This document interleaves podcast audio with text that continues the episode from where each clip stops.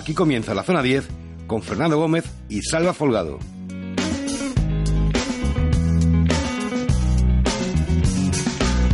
to decide that the things that I tried were in my life just to get high on. When I sit alone, come get a little known, but I need more than myself this time. Step from the road to the sea to the sky, and I do believe that we rely on. When I lay it on, come get to play it on, all my life to sacrifice. Hey, oh, listen what I say,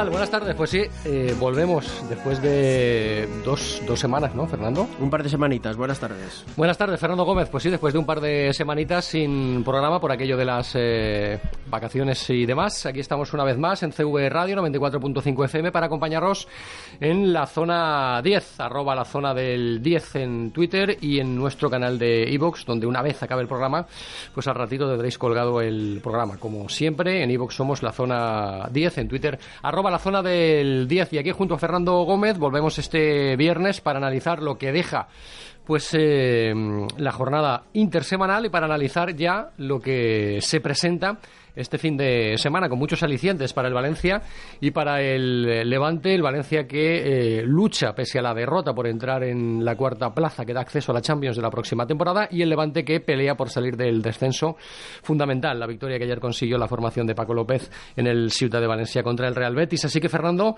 pues vamos a empezar en esta intro antes de saludar a nuestro protagonista de, de hoy, al que todavía no vamos a, a desvelar, eh, hablando de lo que sucedió en la jornada um, intersemanal. El Valencia, primero, el miércoles, muy pronto, siete y media, horario uf, que yo creo que no es futbolero, miércoles entre semana, siete y media, en el Wanda Metropolitano, un Atlético de Madrid-Valencia.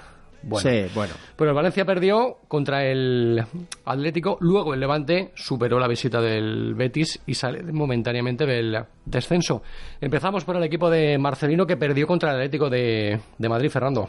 Bueno, en primer lugar, eh, quiero aclarar que las ausencias eh, de estas dos últimas semanas, eh, pues bueno, han sido de, de- de obligado cumplimiento, porque ya no so- solo han sido las fiestas de Viernes Santo, sino que además Ujú. las retransmisiones deportivas de, de, en este caso, el Valencia Basket, eh, sí. impidieron que, que pudiéramos eh, estar en antena.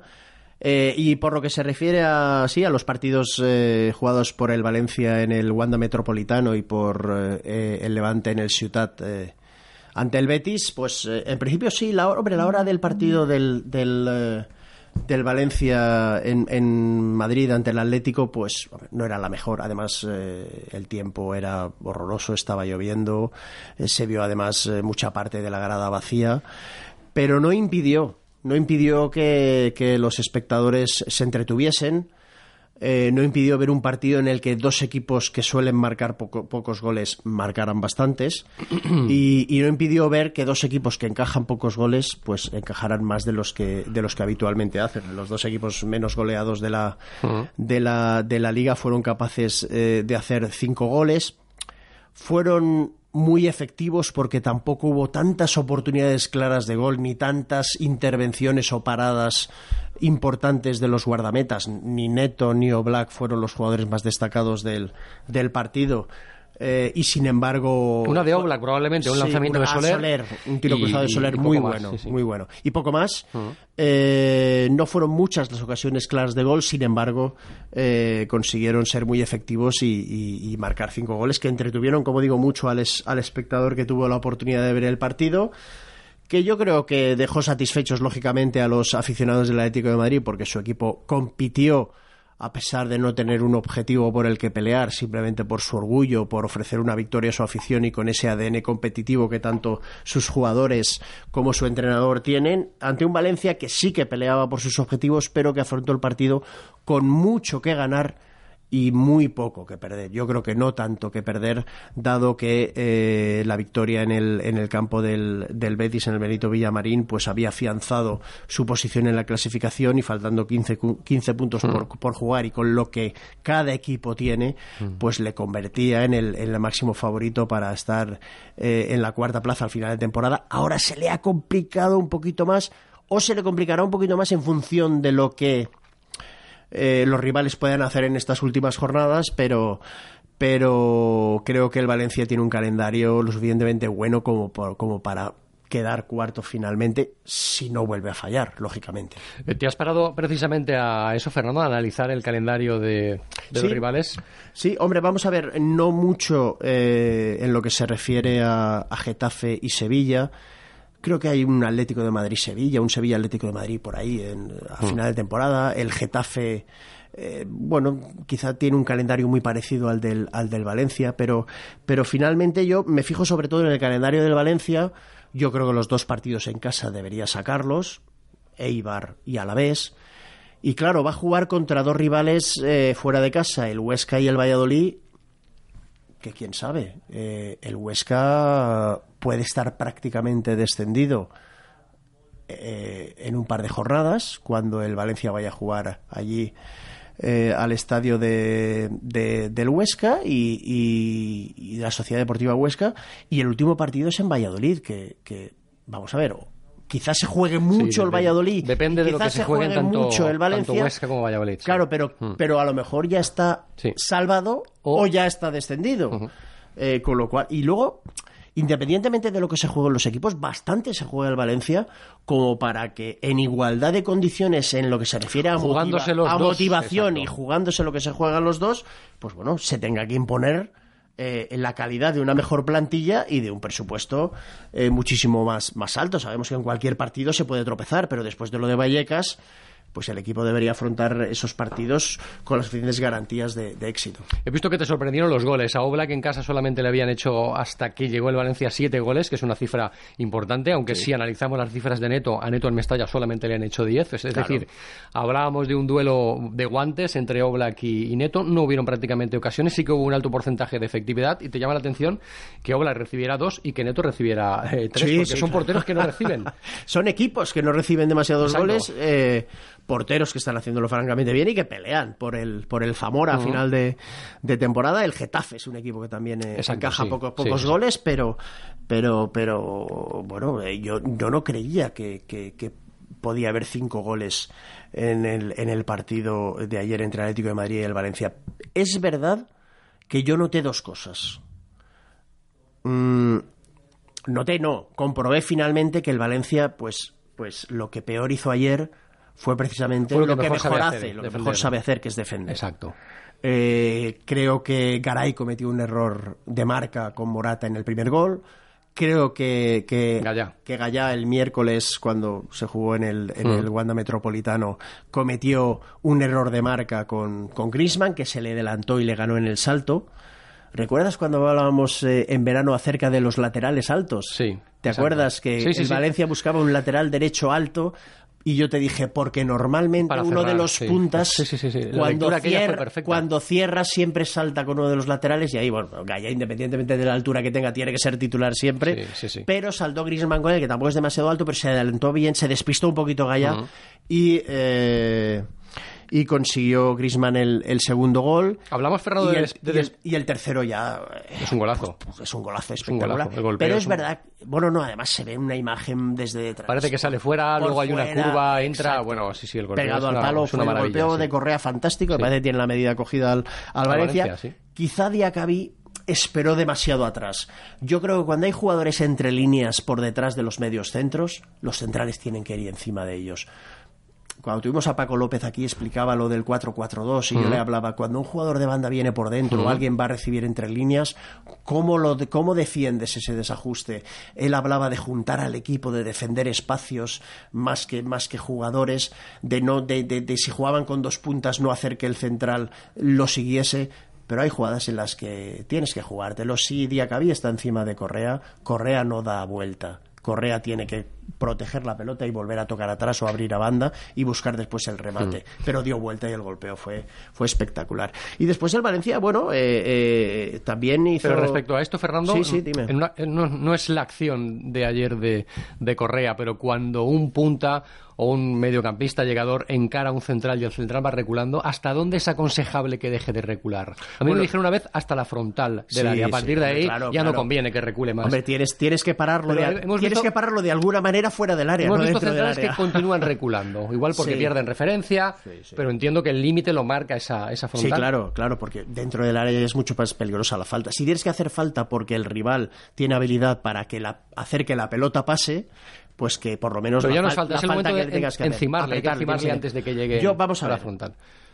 Yo tengo mi opinión. Hmm. eh, y mi opinión es que, independientemente de que juegues con dos puntas, y sobre todo al borde de tu área, si un punta viene a recibir detrás de tus medios centros, va a recibir. Lo que no puede hacer ese jugador es recibir y dar vuelta. Estás a 5, 6 metros, 10 metros de tu portería.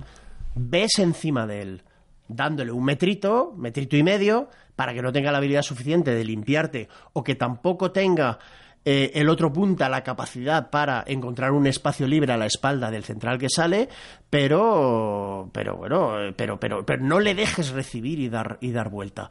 Quizá en medio campo pues te puede suceder, los espacios son más grandes, las distancias son más largas, y ahí te puede suceder que en un momento dado pues hay un jugador que te haga un desmarque. El, Val- el Valencia lo hace mucho. Sí. El Valencia con Rodrigo, Rodrigo con Gameiro, con también, Guedes, cuando mm. juega ahí. Pero es que el propio Santimina, lo primero que hace un punta del Valencia, cuando un centrocampista de banda o medios centro recibe la pelota, es retrasar su posición. El central no le sigue y ya tiene capacidad para parar y tocar, para parar, dar vuelta o para parar, abrir a banda y después, y después ir. El Valencia lo hace siempre. Es uno de los automatismos de- del equipo de Marcelino que no entiendo cómo los rivales no han sabido corregir. ¿Sabes qué equipo ha sabido corregir muy bien esa situación y qué equipo lo hace mucho? El Getafe de Bordalás. Yo he visto a veces a Antunes Salir. seguir a un jugador de banda que venía a recibir al centro y la pelota estando casi casi en el otro lado, que eso tampoco es tan, tan lógico. Pero, pero tenía posibilidad de recibir, voy yo con él y si sube el lateral ya mi interior trabajará. Trabajará. O incluso si el punta cae, ya puede ir el central a ese espacio, ya puede ir el central con él claro. y el lateral hace de central. Ahí es fundamental también, Claro, sí. es, es todo este tipo de situaciones que, que al final te sientes incómodo por ver que voy a recibir y no me puedo dar vuelta, que tengo que tocar otra vez atrás. Yo creo que ahí Diacabí, por hablar de esta circunstancia en, en- en general y particularizando en, en la situación, es verdad que Diacabí escapa un poquito del, del interior, creo que es Soler, no recuerdo muy bien. Eh, eh, y a Diacabí lo coge un poquito en la frontal del área, él es grande, él es, él es más pesado y quizá quiso salir, pero no, pero no, no, no salió con la suficiente rapidez. Pero ahí Correa cogió, dio vuelta y luego además es que ni siquiera necesitó aplicar la habilidad o el cambio de ritmo para limpiarse a Diacabí, es que le golpeó Sí, y la golpeó. metió para adentro. Tampoco hay que matar al central, al central del Valencia, eh, que, que- porque, porque hizo, lo hizo bastante bien, pero es que bueno, el mérito absoluto de la acción fue de Correa. El mérito que pudo haber tenido el Valencia, bueno, que de hecho para mí eh, tuvo es haberle competido el Atlético de Madrid con futbolistas no habituales, teniendo en cuenta las bajas y los cambios de, de Marcelino, por los que ahora te voy a preguntar, de Diacabí, eh, Sobrino, eh, incluso Mina, que no son titulares habituales, y con ese equipo estuvo Sí. compitiendo en el Atlético. Bueno, antes de contestar esa pregunta, es que mm, mm, te había comentado que yo había observado dos cosas de, de los dos equipos. Una, lo que había comprobado finalmente con respecto al Valencia, que había defendido peor de lo que normalmente defiende. Y la otra era que, que en defensa eh, vi un, Atleti- un Atlético de Madrid que no estaba absolutamente concentrado. Es decir, la pelota del primer gol que Soler le da a Mina, si te fijas, Godín llega tarde llega después de que reciba Mina. Quizá en un partido normal Go- Godín hubiese estado encima de Mina mucho antes de lo que Mina hubiese recibido, porque la jugada ya se ve que Mina está solo, está solo, está solo, y cuando luego Soler al primer toque le da, es cuando Godín eh, eh, le- es lo que a Godín le hace reaccionar y llegar tarde. Eso en un partido en el que la atención tiene que ser 100% y peleas por un objetivo, quizá como el de ser campeón de liga, o meterte en Champions, o, o- o pasar una semifinal, o, una- o unos cuartos de final, pues ahí quizá Godín hubiese estado más, más cerca, igual que en, en el, en el segundo gol del Valencia. El segundo gol del Valencia es una pelota a Gallá que hace un desmarque de ruptura en profundidad y Correa ni le sigue. Él llega a línea de fondo, centra y es cuando después se produce el- la pelota pasa por allí por El medio de todos sí. y, y- y golpea y viene el- el- la, la sacada de brazo de Saúl, de Saúl, que desvía la pelota y comete, y comete penalti. Esas cosas, cuando hay máxima atención, máxima responsabilidad y cuando hay mucho en juego, no le suelen pasar al Atlético de, de Madrid. Por eso creo que los dos equipos aprovechar en esas circunstancias que el Valencia no defendió y que el, y que el Atlético, además de adelantarse en el marcador, no estuvo demasiado responsabilizado en defensa para hacer más goles de los que normalmente hacen estos equipos y sobre todo para encajar más goles de los que habitualmente encajan. Y con respecto al equipo, compitió, compitió muy bien, compitió muy bien, eh, a nivel de juego, estuvo solvente. Es verdad que el Atlético de Madrid marca gol y siempre se viene atrás, pierde la posesión y el equipo contrario juega más en campo, con- en, en- en campo del Atlético de Madrid. Bueno, pues ahí el Valencia se comportó bien y, y después que hizo un par de goles. eh, la parada de, de, de, de Oblak, Oblak al disparo Soler, de sí. Soler también fue muy peligroso, un contragolpe muy rápido. Hubo más presencia en área contraria en área rival del Atlético de Madrid porque cuando dominaba metía muchos centros en el área, pero también el Valencia tuvo su presencia en área en área contraria gracias a los contragolpes que consiguió que consiguió eh, enlazar. Y finalmente pues pues bueno hizo dos goles que no es fácil hacerle dos goles al Atlético de Madrid de a- de Oblak y de Simeone y como digo se comportó um, bien a pesar de la alineación como tú decías que que sacó con Diacabí al que no acabo de, de verle con demasiada seguridad Te iba a preguntar por eso, Fernando, porque eh, entiendo que Marcelino Yo- es el que mejor conoce su plantilla, aquello de dosificar, repartir minutos, etcétera, lleva a que ayer, por ejemplo, se cae de la lista, se cae del 11 Gabriel, Sí. entre Diacabí, pero tampoco, Tampoco entra, entra Roncaglia. Roncaglia. Es que- creo que es un central ahora mismo, bueno, ahora mismo no, es un central más hecho Yo creo que, Roncaglia que está, por, Diacabí. está por delante de Yo también. Pero, pero, pero, a mí me ha pasado a veces. eh, eh, yo creo que es un partido en el que Marcelino dice, no me importa perderlo. Voy a tratar de competir con lo que yo saco. Y por eso quizás se guardó a Roncaglia para, para mm, Sí, partidos, partidos- más, más importantes que el de ayer. Partidos en los que el resultado será más importante del que, lo- del que era ayer. Yo creo que Marcelino quiso competir y el equipo compitió, pero, pero quiso dejar muy claro lo que me importa es todo lo que viene después. Y por eso saco a Diacabí antes que a Roncaglia. Porque creo que a Roncaglia lo va a hacer jugar más de aquí en adelante. Normalmente a Garay y a Paulista, pero para dar para sacar algún sustituto, a mí me gustaría, y creo que va a pasar, salvo sorpresa, creo que Roncaglia entraría en un once titular de central antes que Diacabí en los próximos partidos. Bueno, veremos qué sucede el fin de semana en ese partido que el Valencia enfrentará el domingo a las 12 contra el Eibar, un Eibar que viene aquí a Mestalla ya sin jugarse absolutamente nada y con la temporada eh, decidida. La última del Valencia, luego iremos a una pausa, volveremos y te preguntaré por el Levante y luego ya nos centraremos en la entrevista, Fernando. La última del Valencia, eh, Guedes. Sí. Lo retira Marcelino muy pronto del terreno de juego, luego el técnico alude a unas molestias musculares. Eh, Guedes estaba tranquilamente sentado en el, en el banquillo viendo el, el partido. Vuelvo a decir que el técnico es el que mejor conoce el estado físico de sus eh, jugadores. Se lo guardó. No niego la molestia, pero se lo guardó para que esa molestia no fuera más y se agravara a los Además, siguientes además una molestia muscular que rápidamente se han encargado de, eh, de aclarar en el sentido de que no va a tener problema para Sí, jugar el domingo contra el Eibar. Efectivamente. Eh, Al día siguiente, sí. Bueno, eh, vamos a ver, yo creo que, que a mí me extrañó el cambio, porque además ibas perdiendo. Hmm. Y al ir perdiendo... Estaba bien Guedes ayer otra vez y, de nuevo. Y, y Guedes, pues es un, es un jugador que te ha dado mucho. En los. Ayer, de todas formas, aunque ayer no estuviera como los otros partidos, porque no estuvo como, como, como los otros partidos que, que ha jugado el Valencia, los, los dos últimos sobre todo, eh, eh, es un jugador que si quieres ganar, lo has de tener Tiene en el que estar campo. en el campo, sí. Si quieres empatar, Hmm. yendo por debajo del marcador, has de tenerlo en el campo. Además, Marcelino es, es un entrenador que se enfada muy rápidamente con el jugador portugués. Eh, se habla de que... Le sucede con los jóvenes siempre, Fernando. No, y aparte se... A Soler le sucede No, sí, sí, sí. Pero se habla mucho de, de que Guedes cuando hace dos partidos buenos ya se cree que es... Mm. Y quizás su actitud no es la que se espera o debería o, o se le exige por parte del entrenador. Pero bueno, es que estos futbolistas hay que saber llevarlos. Sí. Eh, cuando un futbolista te da tanto como te ha dado Guedes en, en el último mes y medio, Mm. el primer día que está un poquito más bajo de rendimiento, no puedes ser tan duro en, en, en- la decisión que, te, que tomas sobre acerca de él, ¿no?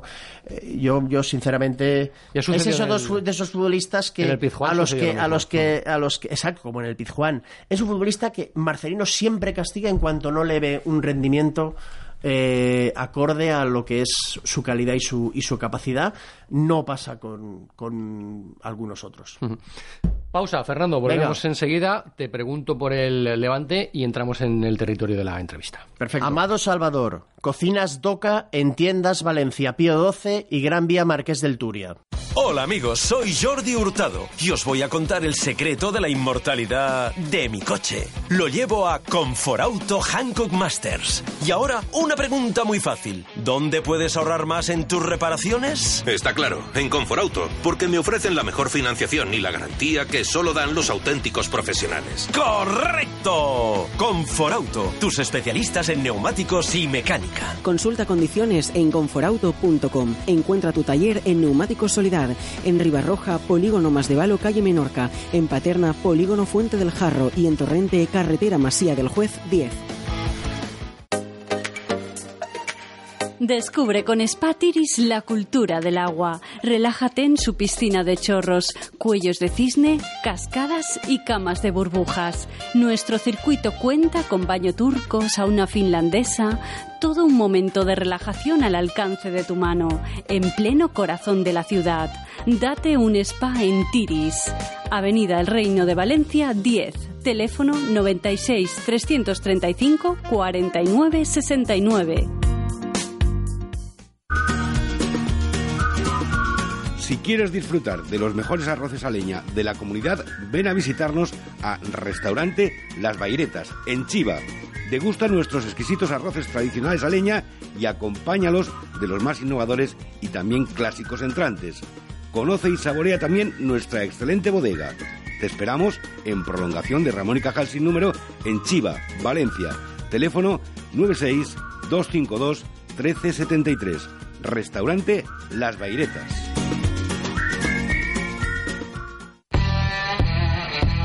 No te pierdas la Zona 10.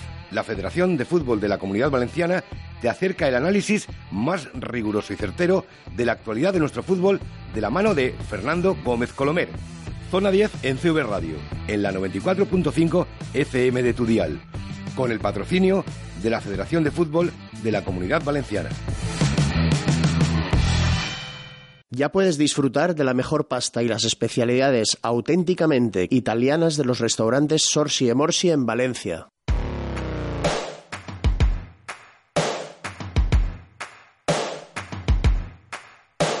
La Zona 10 con Fernando Gómez y Salva Folgado.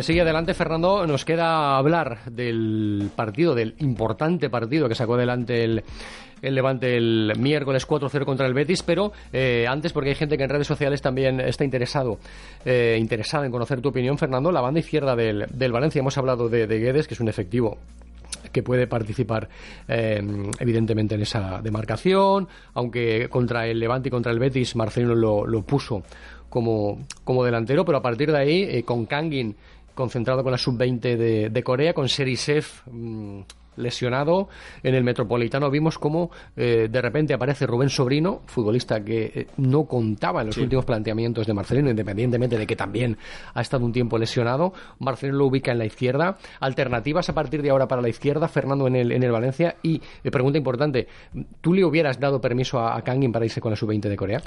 Vamos a ver, eh, Kangin Lee no está aquí. Alternativas para, para sustituir a Gonzalo Guedes cuando no esté.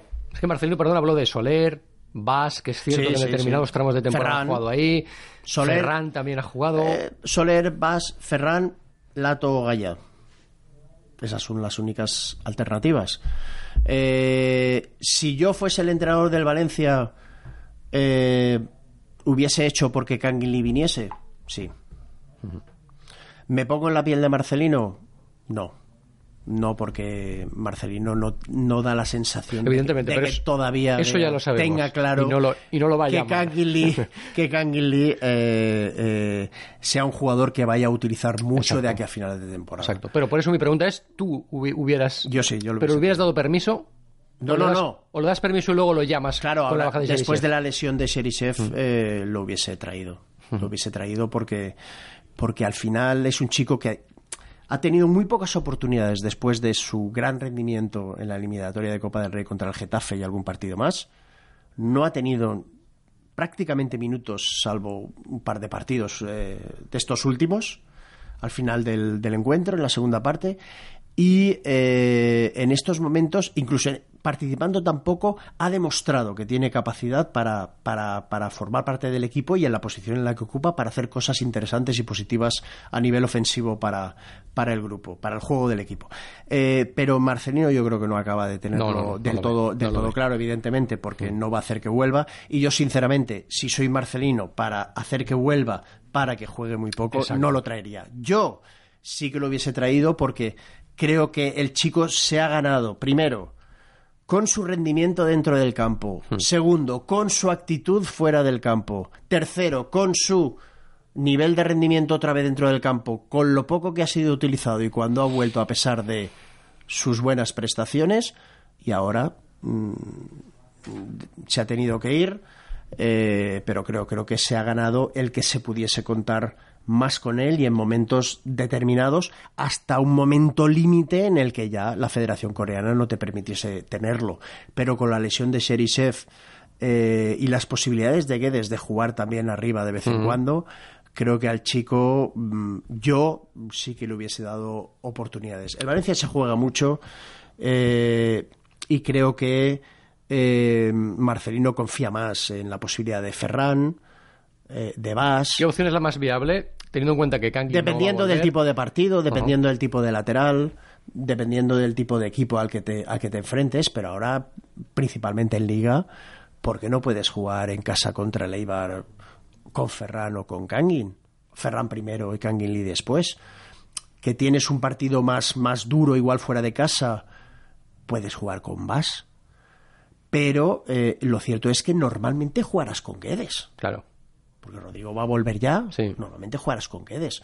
Pues no, ya digo, es para Mm. esos minutos de descanso que vas a darle a Guedes y eh, eh, esas posibles participaciones en función de que el resultado pues vaya tan bien como para decir, oye, saco a- al portugués y meto a, a algún jugador que le pueda dar refresco y que voy a utilizar mucho menos, sobre todo de inicio en los próximos partidos. Pero creo que era una muy buena posibilidad para Marcelino para darle otra vez minutos, los que fuesen, y, ya contar con él otra vez en la pretemporada de, la, de la temporada 19 19-20.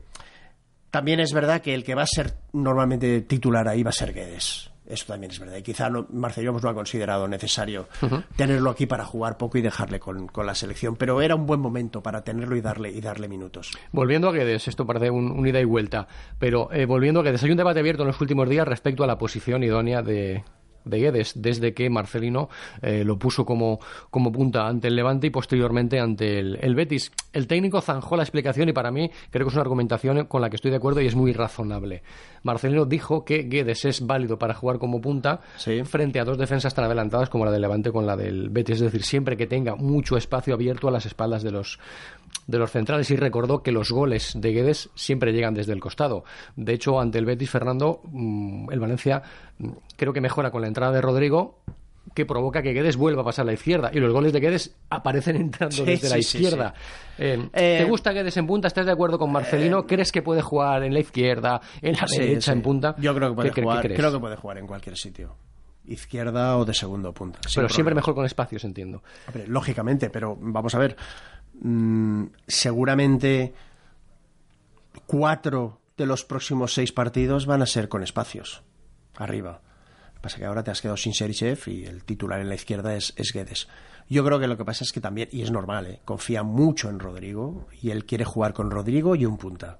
Alguna vez podrá meter a Guedes arriba o incluso hacer jugar a Rodrigo y a Guedes juntos, pero, pero normalmente Guedes en la izquierda y, y Rodrigo arriba. ¿Tú lo tocarías?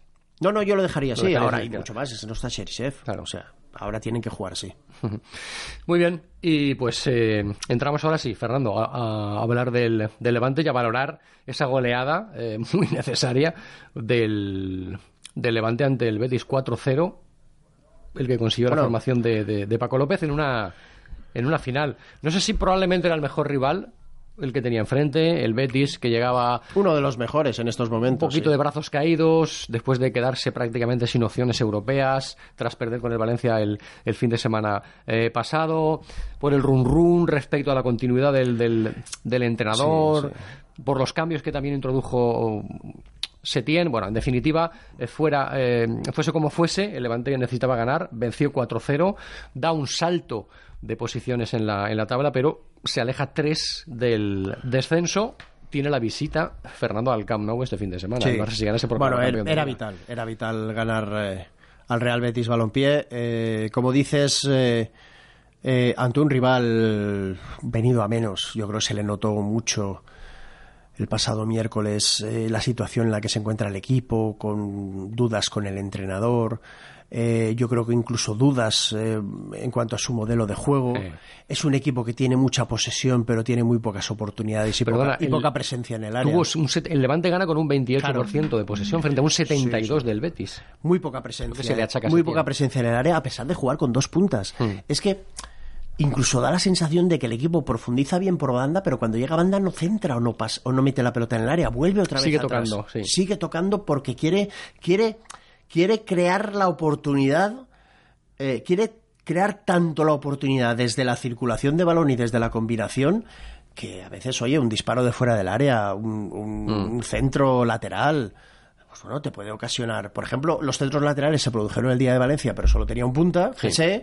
Ayer que tenía dos tampoco llegaron los centros, los centros laterales. Y luego que jugar en el Ciutat es muy difícil. El equipo de Paco hace mucho esfuerzo, corre mucho, Sí. se repliega muy bien y luego tiene una velocidad endiablada al, al contragolpe.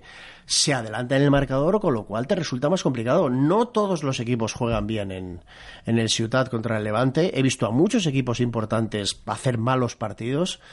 Mm, si alguna vez han ganado o cuando han ganado lo han hecho más por pegada que por juego y el Levante pues pues bueno creo que hizo un grandísimo partido consiguió adelantarse pronto en el marcador rápidamente vino el segundo y a partir de ahí pues bueno eh, comprobamos que enfrente tenía un equipo que está bastante bajo a nivel de estado de ánimo de rendimiento y de juego y un equipo que necesitaba ganar y que siguió corriendo y que siguió peleando.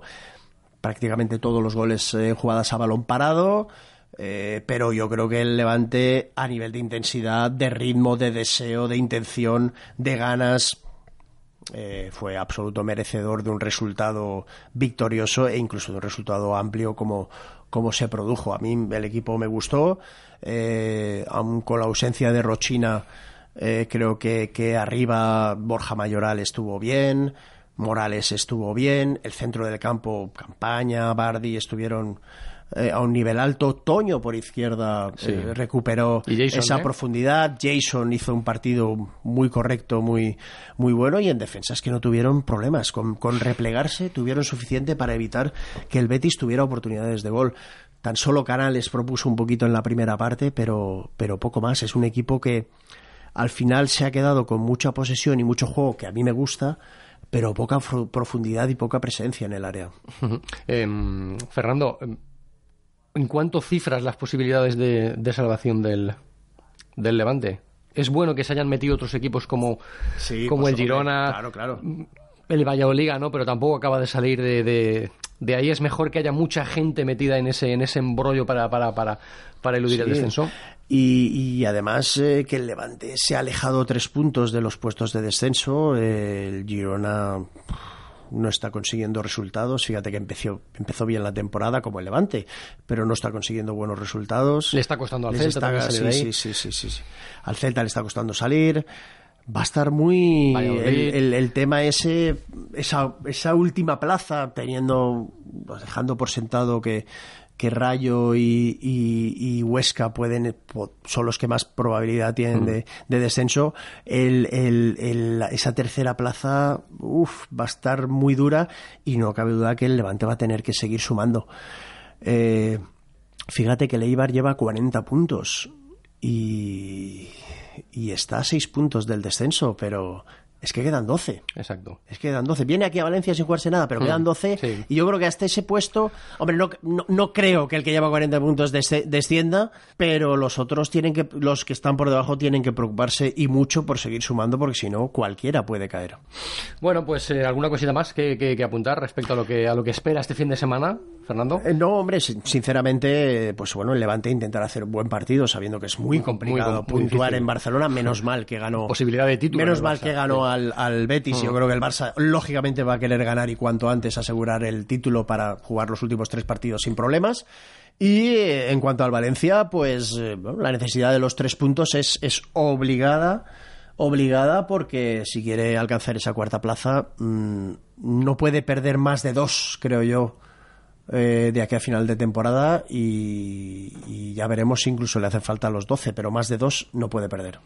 Pues eh, el análisis eh, completito de Fernando respecto a la jornada intersemanal y a lo que espera este fin de semana. Una pausa y entramos ya con la entrevista aquí en la zona 10. Amado Salvador, concesionario oficial de Spas 13 para Valencia. Hola amigos, soy Jordi Hurtado y os voy a contar el secreto de la inmortalidad de mi coche. Lo llevo a Conforauto Hankook Masters. Y ahora una pregunta muy fácil. ¿Dónde puedes ahorrar más en tus reparaciones? Está claro, en Conforauto, porque me ofrecen la mejor financiación y la garantía que solo dan los auténticos profesionales. ¡Correcto! Conforauto, tus especialistas en neumáticos y mecánica. Consulta condiciones en conforauto.com. Encuentra tu taller en Neumáticos Solidad, en Ribarroja, Polígono Más de Valo, calle Menorca, en Paterna, Polígono Fuente del Jarro y en Torrente, Carretera Masía del Juez 10. Descubre con Spatiris la cultura del agua. Relájate en su piscina de chorros, cuellos de cisne, cascadas y camas de burbujas. Nuestro circuito cuenta con baño turco, sauna finlandesa, todo un momento de relajación al alcance de tu mano, en pleno corazón de la ciudad. Date un spa en Tiris. Avenida El Reino de Valencia 10. Teléfono 96 335 49 69.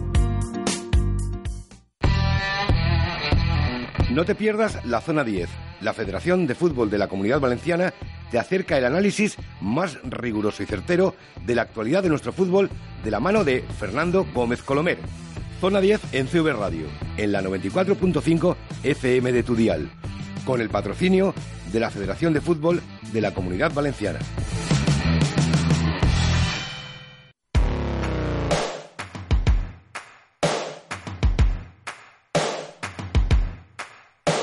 Estás escuchando la Zona 10 en CV Radio.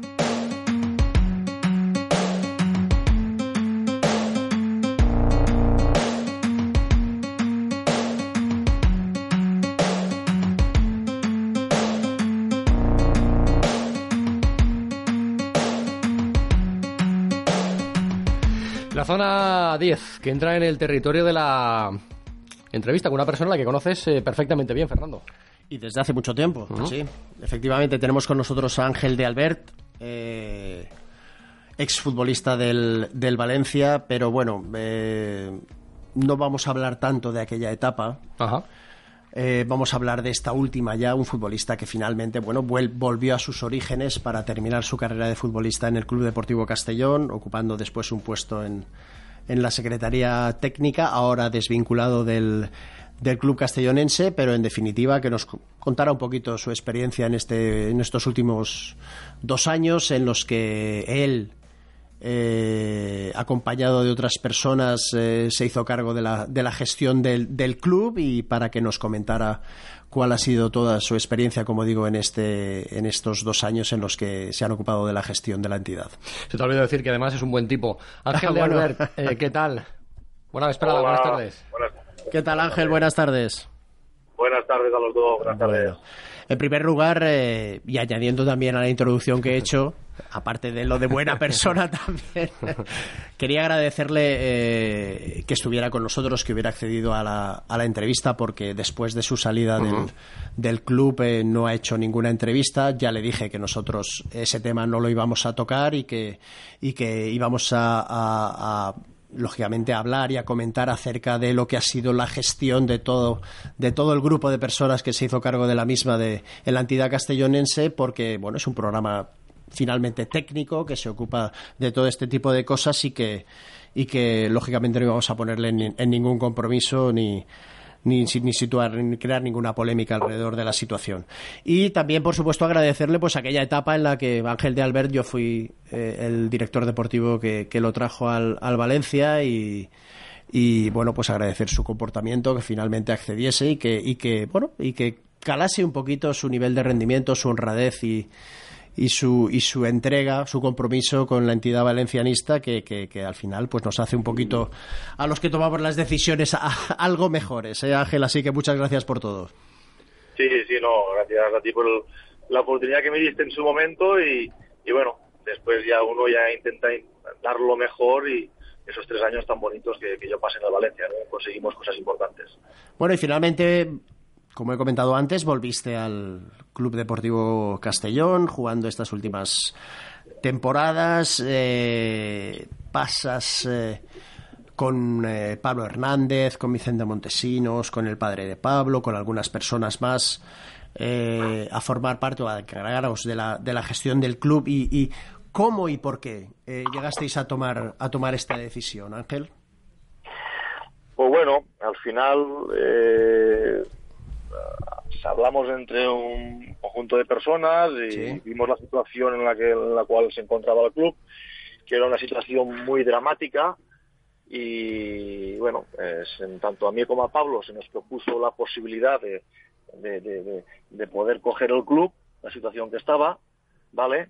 Y, y bueno, eh, a partir de ahí estudiamos en, en- en cómo estaba el club en aquel momento, estaba muy mal y, bueno, y al final pues nos tiramos adelante sabiendo la dificultad y lo que, lo que supondría, ¿no? Eh, entrar a un club con un tema económico muy, muy difícil y, y cómo venía. Y al final pues nos tiramos adelante y, y intentamos gestionar el club, ¿no? Sí, pero vamos, entrasteis en una situación en el club con una deuda económica importante. Eh, conocemos además la repercusión social eh, que la entidad tiene en, en la ciudad. Eh, no sé, qué tipo de negociaciones, con quién tuvisteis que hablar, eh, cómo intentasteis resolver eh, eh, la situación de la deuda, más o menos en qué plazos, de qué manera, cómo, cómo, cómo afrontasteis todas estas dificultades, la resolución de todas estas dificultades. Bueno, pues sí, eh, como tú dices, eh, bueno, el anterior, había un anterior propietario, ¿vale? Eh, que estaba en Castellón y bueno, y al final pues eh, nosotros eh, con, con quien hablamos, pues eh, bueno, había unos abogados por el medio y para poder entrar ahí y gestionamos todo, la- Sí. de qué manera y cómo eh, podríamos eh, coger el mando del, del club, ¿no? Y estuvimos meses y meses hablando, porque esto no es que se hizo de un, de, de un mes para otro, ¿no? Claro. O sea, eso eh, en junio fue cuando nosotros conseguimos el poder entrar al club, ¿vale? Pero, pero claro, eh, esto eh, nosotros llevamos ya cinco o seis meses anteriores valorando, eh, conociendo el club por dentro, el tema de la deuda y gestionando muchísimas cosas, ¿vale? Y es ahí cuando nosotros ya pues tuvimos como tomar una decisión sabiendo las dificultades y, y el tema económico y, a ver de qué manera también socialmente cara la gente podría re, eh, repercutir nuestra entrada y bueno y haciendo muchas ideas que después podrían haberse hecho o no.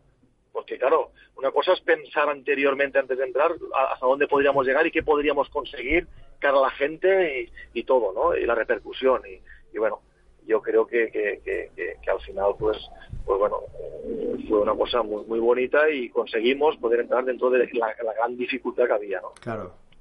Bueno eh, supongo que a priori incluso ahora también el respaldo el respaldo de las instituciones fue muy importante y lógicamente la masa social que tiene el que tiene el club. Eh, recuerda que cuando nosotros estuvimos eh, en segunda B que finalmente se logró el ascenso a segunda A pues había 10 11 mil espectadores prácticamente cada partido pero además vosotros eh, lograsteis el récord de de, de, de, de, socios eh, la temporada pasada en tercera división eh, bueno precisamente por la gestión y por el futuro que a corto medio plazo se le atisbaba a la entidad.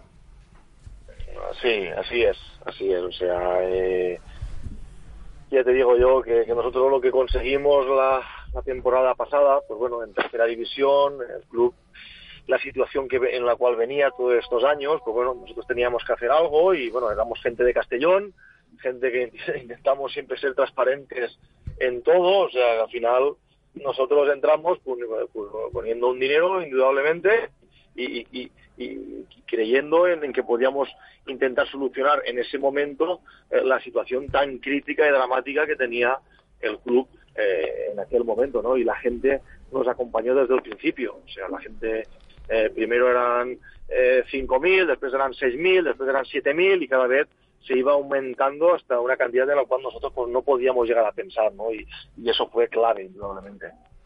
Eh, Àngel, què va ser lo més complicat que vau tindre que, que afrontar quan, quan, quan vareu entrar a, a organitzar el, el club? Pues gestionar-lo tot. Mm. gestionar tot el que hi havia ahí dins. O sigui, pagos, eh, proveedors, etc etc. Moltíssimes coses, deutes que n'hi havien, i al final pues, això no és fàcil, reunions i reunions i reunions i, i intentar acordar en molta gent, moltíssima gent que ens va apoyar en aquell moment, donar-nos un bo de confiança per, perquè tu pugues tirar endavant, no? i això va ser el més complicat. Mm, alguna vegada vas dir, uf, on m'he clavat. A quina mala hora, o no? Més d'una vegada. no per mi, no per mi, perquè jo al final mm. ho tenia clar i, i bueno, una vegada vaig assumir el deixar-me el, el futbol professional entre comilles i valorar moltes coses pues, eh, i, i baixar també al camp, al terreny de joc, a jugar en tercera divisió, jo estic jugant en segona divisió, baixar a tercera divisió, uh -huh. i damunt ser com, com a propietari i no va ser fàcil per a mi i sobretot per, per la meva família, no? I on te vas a ficar? O sigui, ja te fiques primer en un empastre, entre comilles, i te fiques en un altre i jugar al camp, i si no hi les coses bé, ho pagaràs tu. I jo, bueno, jo al final vaig decidir, eh, mirant també el tema deportiu i tot, dient, mira, jo crec que ja vaig a jugar amb la meu poder entre filles baix també i intentar ajudar en tots els, en tots els punts, no? I, I això també va ser molt difícil per a mi. Ángel, os acompaña en la travesía eh, Jordi Brusola. ¿Cómo se produjo sí. ese encuentro? ¿Él eh, os buscó a vosotros? ¿Vosotros luego lo contratasteis a él? ¿Él ya estuvo anteriormente allí? Eh, ¿Cómo se produjo esa, esa unión, él, ese acuerdo. Sí, él, él, eh, él fue el que desde un principio se puso en contacto con nosotros sí.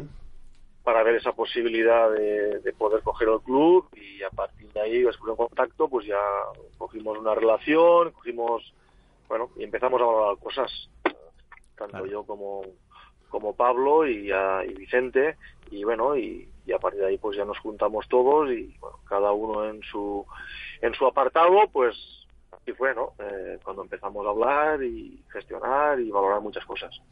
¿Y quién es Vicente Montesinos? Porque yo no había hablado, no había oído hablar de él antes de que fuera presidente del Castellón y se, se le relacionara con vosotros. Bueno, Vicente es una persona de Castellón, lo cual eh, su padre fue un gran una persona que trabajó muchos años Sí. en el Maglas, en una fábrica importante de Castellón, eh, fue una persona muy importante dentro de la empresa y bueno, y él, siempre se ha movido en el tema también empresarial y es una eh, bellísima persona, una persona que, que, que ama al club, am- ama la cantera, ¿vale? Ama mucho la cantera, él estaba más en tema de cantera, Sí, sus sí. hijos, y le gustaba mucho el tema del fútbol, él ya, ya anteriormente ya, ya quiso entrar en el tema de cantera del Castellón y bueno, y aparte de ahí pues también se metió en, en el primer equipo, en el club, en lo que es en general y, hizo un trabajo inmenso en el tema, pues lo que estoy hablando, ¿no? El tema de gestión, de pagos, de, de, de- entrar al club y saber cómo estaba el club, de papeleo y eso fue para él un trabajo muy muy importante y, es una persona que bueno de nuestra confianza y que bueno, al final nos juntamos todos, ¿no? A mi m'agradaria també, eh, abans has fet referència, Àngel, al fet de, bueno, pues de baixar eh, a jugar a tercera divisió un futbolista com tu, que ha jugat en, en l'èlit, en primera divisió, mm, que tingués una experiència també en, en Europa, jugant amb, amb el Cuban en Krasnodar, de repent eh, baixes a jugar a, a tercera divisió. M'agradaria conèixer eh, com va ser aquesta experiència i, fonamentalment, mm, els rivals, vull dir, com, com, com, com te tractaven, no? Com, com varen assumir que tenien davant bueno, pues a, un, a un futbolista que havia estat en, en l'elit. Va ser complicat? Eh, com va ser aquesta experiència? Eh, sabré, per a, per a mi va ser molt di difícil prendre la decisió, no? Junt amb la gent que conformàvem l'equip, pues, bueno, al final va pegar un moment en el qual ho vam plantejar damunt la taula i jo, pues, eh, la meva idea era seguir jugant, però sí que és veritat que jo en segon divisió tenia que esperar Mm. ¿vale? Fins al final del mercat, perquè les coses que teníem a la taula, i en segona B, pues, eh, no, no me plantejava una altra cosa que no fos, que no fos equips en el qual foren eh, aspirats per a poder pujar de categoria, no? la realitat, no? I jo, pues, i el tema econòmic ja, ja no era el mateix, i al final pues, ja no vaig valorar tant eh, no ho vaig valorar el tema econòmic, saps? Jo, si, si haguera tingut, si haguera volgut esperar-me en segon divisió i esperar-me fins al final, pues bueno, haguera pogut encontrar-lo millor algo, o no, no ho sé, no? Sí que és veritat que, que jo tenia ofertes de l'estranger, ja havia viscut aquesta experiència, i al final, pues, bueno, pues, parlant-no la dona, intentant convèncer, pues, jo pues, vaig dir, mira, vaig a ficar-me així i ja veuré que, com és la cosa i, i així va ser. Això va ser la primera dificultat. Després, pues, ve lo, lo, lo, lo següent, no? que al final pues, per a jugar per ahí, per camps, és normal, i al final els jugadors és normal que es motiven. Quan Mm. mm. tu, jo contra un jugador que, que fa poc que feia el club professional la temporada anterior i, i bueno, no tinc la seva carrera i, i és normal. Pues, eh, hi ha puestos en els quals la gent ja sabem conforme és. Eh, admiració i hi ha altres puestos que la gent pues, pues, te trau tota la pressió a tu, no? De, de, de, de què fas tu així jugant i tal. Però bueno, és, és el que te s'ha de portar molt bé i per a mi, com bueno, tornar a, este, a camps així, que feia pff, molts anys que no havia anat, des de juvenils i tot això, pues, també, no sé, a mi va ser també un any que me va, no sé, molta experiència i veure moltes coses que al final, pues, reconeix el que és el futbol verdadero, no? El futbol amateur, no? La realitat del futbol amateur i no el que jo he pogut viure, no? Durant tants anys. Ángel, se produce el ascenso, la llegada de José Miguel Garrido, un eh, desembolso importante de dinero. Eh, ahora mismo, ¿qué relación ves entre la situación actual a nivel deportivo y la inversión económica que se realizó? Porque el club, claro, está en unas circunstancias peleando por no, por no descender. ¿Qué consecuencias que crees que podría traer eh, ese descenso en caso de que se produzca, que yo creo que no se va a producir y el Castellón seguirá en segunda B y en caso de seguir en segunda B, ¿qué crees que es lo que va a pasar la temporada que viene? Eh, bueno, sí, aquí entró José Miguel Garrido al club, ¿vale? máximo accionista, y entró porque expuso un, di- un dinero importante que había que poner en ese momento, ¿vale? Esa es la realidad. Y bueno, y ahora el tema deportivo, pues sí, eh, Castellón deportivamente, pues no, no, no, estamos bien, no, hemos estado bien y, y, ahora pues esperemos y deseamos que el club se quede en segunda B. Eh, yo eh, espero y deseo que José Miguel Garrido siga en el club, ¿vale? Eh, vamos a ver. Eh, puede- en esta vida pueden pasar muchas cosas, pero él ha Eh. entrado aquí para hacer para hacer un trabajo a futuro. Está A claro. partir de ahí, él tomará medidas y tendrá que hacer lo que lo que tenga que hacer. Es el máximo mandatario y, y, y será una decisión de él. Yo ahí ya no, no, no puedo entrar, ¿no? Y la última, Ángel. eh, a nivel personal, eh, ¿cuáles son tus deseos para el futuro a corto plazo? Pues bueno, eh, yo me estoy sacando el nivel nacional este Sí. año. el de Otro más. Salva, otro entrenador más. Otro. Y bueno, al final, eh, no sé, estoy pensando en muchas cosas, valorando muchas cosas y veremos a ver, a ver, a ver qué hago. También tengo mis negocios, tengo mis cosas. Claro. Ahora me he dejado un poquito, estoy más pendiente del tema de mis negocios, mis cosas y, y veremos, sacándome el carnet y a mí lo que va pasando eh, los días, los meses, pues voy valorando cosas y veremos a ver si me pongo a entrenar desde abajo, eh, no sé, veremos a ver, también me llaman de otros clubes, no sé, ya veremos a ver, veremos a ver, no sé, estoy dando vueltas a muchas cosas. Perfecto.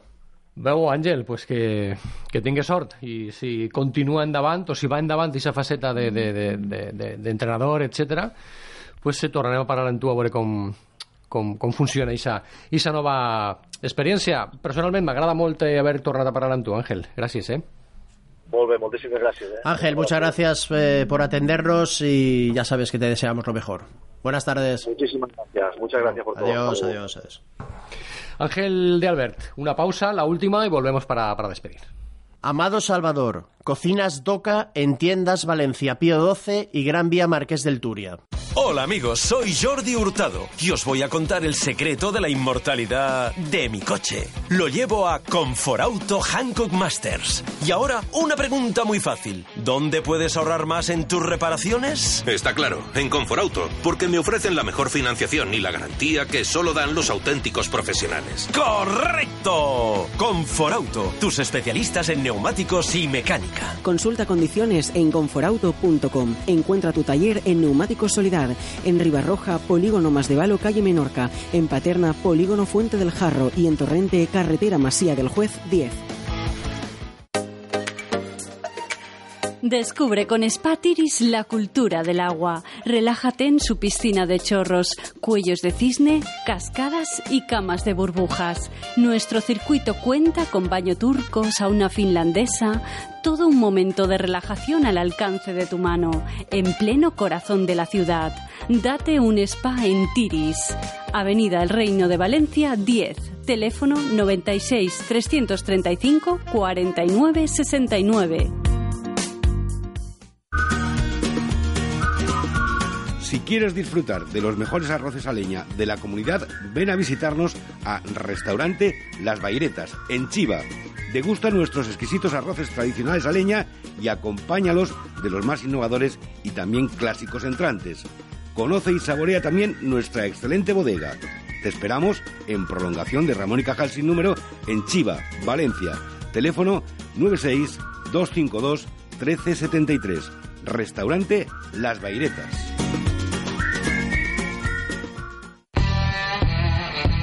No te pierdas la Zona 10. La Federación de Fútbol de la Comunidad Valenciana te acerca el análisis más riguroso y certero de la actualidad de nuestro fútbol de la mano de Fernando Gómez Colomer. Zona 10 en CV Radio, en la 94.5 FM de tu dial, con el patrocinio de la Federación de Fútbol de la Comunidad Valenciana.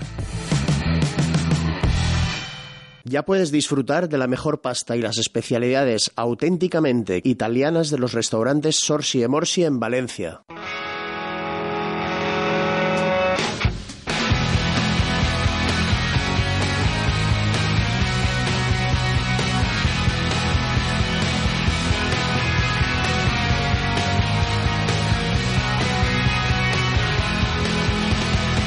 Venga, que nos vamos, eh, Fernando, con buena música, como siempre. Efectivamente, nos vamos con The Killers y su When You Were Young. Algún día haremos una playlist. Fernando Gómez, gracias. Buenas tardes. A vosotros, buenas tardes. Bárbara Vila ha estado en el control de sonido y en el momento me pase el programa lo colgaremos en iVox. Acordaos, en iVox como la zona 10, en Twitter como arroba la zona del 10. Gracias, la semana que viene más. Hasta luego.